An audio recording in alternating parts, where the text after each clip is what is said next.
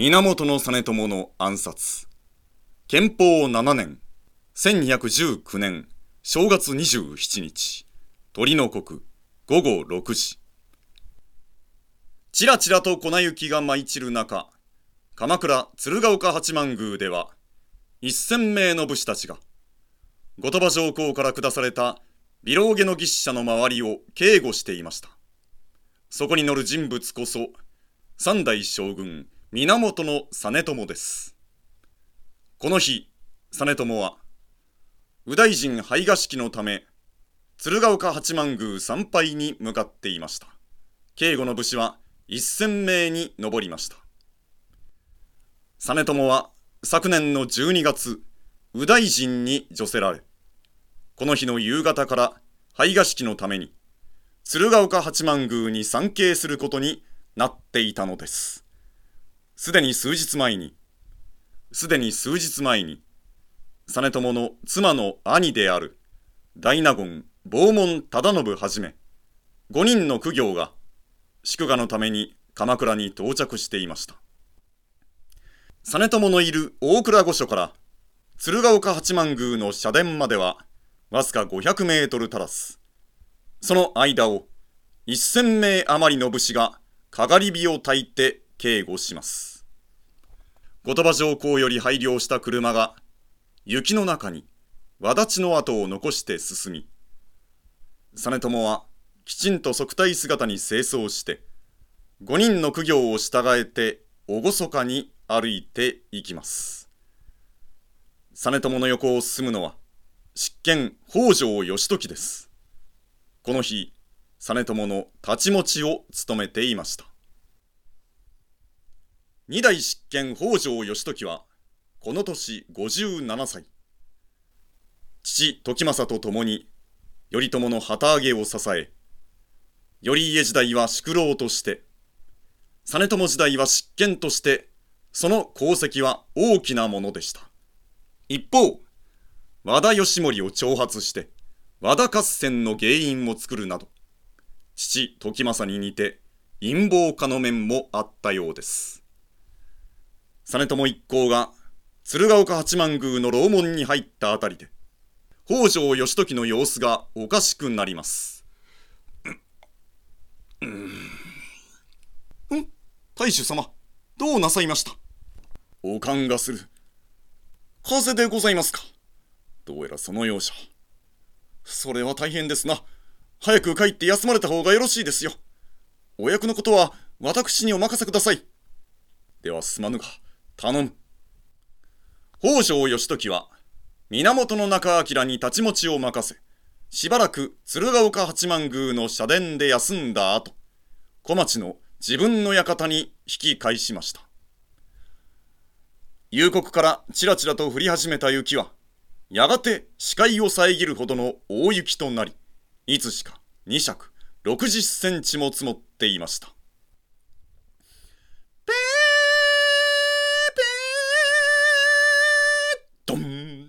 どこどん、どん、どこどん。鶴岡八幡宮の社殿では、実朝の右大臣拝賀の儀式が厳かに執り行われます。雅楽の音が鳴り響く中、はさはさはさはさ神官が大ぬさを実朝の頭にかざしてお祓いをします。源実朝はこの年28歳。頼朝の次男で、兄頼家の後を継いで将軍に就任しました。しかし、政治の実権は、執権の北条義時が握り、実朝は政治にはほとんど関与できなかったようです。そして実朝自身、自分はお飾りに過ぎないことをよく知っていました。現実生活への絶望。その分、実朝の関心は文化面に向かいました。京都の朝廷文化に憧れを持ち、特に和歌には熱心でした。藤原の定家に和歌を習い、後鳥羽院が新古今和歌集を編纂した時は、誰よりも楽しみに真っ先に受け取りました。武士として初めて右大臣に就任したのは、実朝の朝廷びいきなのを見て、京都の公家たちが、幕府と朝廷のつなぎ役として役立つと考えたことが一因としてあります。右大臣に至るまで、実朝の出世の速さは異常でした。昨年1月、権大納言。3月、左近家の大将兼サメ領語源。10月、内大臣。そして12月、右大臣です。世間では密かにこれを暗い打ちと噂しました。暗い打ちとは、文不相応な位を与えて相手を破滅させる一種の呪いです。木曽義仲がかつて後白河法皇から次々と官位を与えられて破滅していったことはまだ人々の記憶に残っていました。また当時京都の三条に建立された最小四天王院は実朝を呪うことを目的としているとも噂されました。また後鳥羽上皇は奈良や比叡山の寺々に執権北条義時を呪詛するための手法を行わせていたとも言います。京都と鎌倉の間ではこのように穏やかならぬものがありました。それでも実朝は右大臣に助せられることを拒みませんでした。むしろもっともっとと急激な出世を望んでいた感があります。今は征夷大将軍だけで良しとすべきではないですか。あまり急な出世というものは子孫繁栄につながりません。幕府長老閣の大江の広元が実朝に苦言を呈した時実朝は答えました。どうせ源氏は世の代で終わるのだ。ならばできるだけ出世して一門の名誉にしておきたい。またある時側近が実朝の髪の毛をすいていた時これは公式な世の形見じゃ。プツッと髪の毛を一本引き抜いて髪をすいていた者に与えました。公式とは形見とはどういう意味なのかわからないながらも恐れ多くも将軍様が自ら引き抜いた髪の毛なので粗略にも扱えずほほっと押しいただき懐にしまい込みました。まさか本当に実朝の形見となってしまおうとはこの時点では誰も思ってもみませんでした。不吉な予言は他にもありました。ある大雪の降る日実朝は縁側から雪にもかかわらず可憐に咲く梅を眺めて読みました。いでていなば、主なき宿となりぬとも、軒場の梅よ、春を忘るな。菅原道真が左遷される前に読んだという歌の本歌取りですが、後で考えるとあまりに不吉で死を感じさせるものでした。夜になって儀式は終わり、一行は社殿を退きます。キュッ、キュッ、キュッ。深く降り積もった雪を踏んで、実朝は進んで行きます。その時、鶴岡八幡宮の石段の木の陰に潜む頭巾をかぶった創業の人影がありました。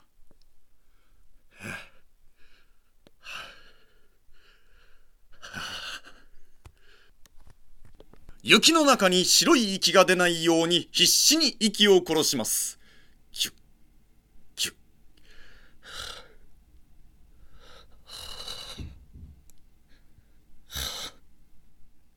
実朝が一段一段石段を降りてゆく、その時、頭巾をかぶった創業の人影が、バッと飛び出し、実朝の衣の裾をバフッと踏みつけ、はなバサーは鎌倉殿鎌倉殿雪の上に倒れた実朝に人影は太刀を振り上げて、親の敵はこう打つのだ！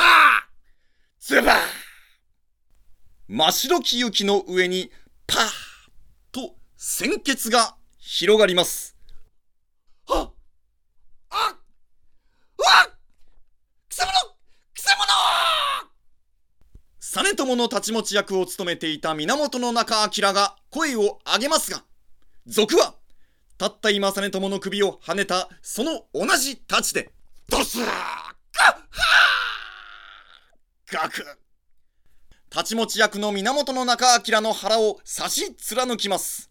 賊は、実朝の首をひっつかんで、高く差し上げ、鶴岡八幡宮の石段の上から大声で叫びます。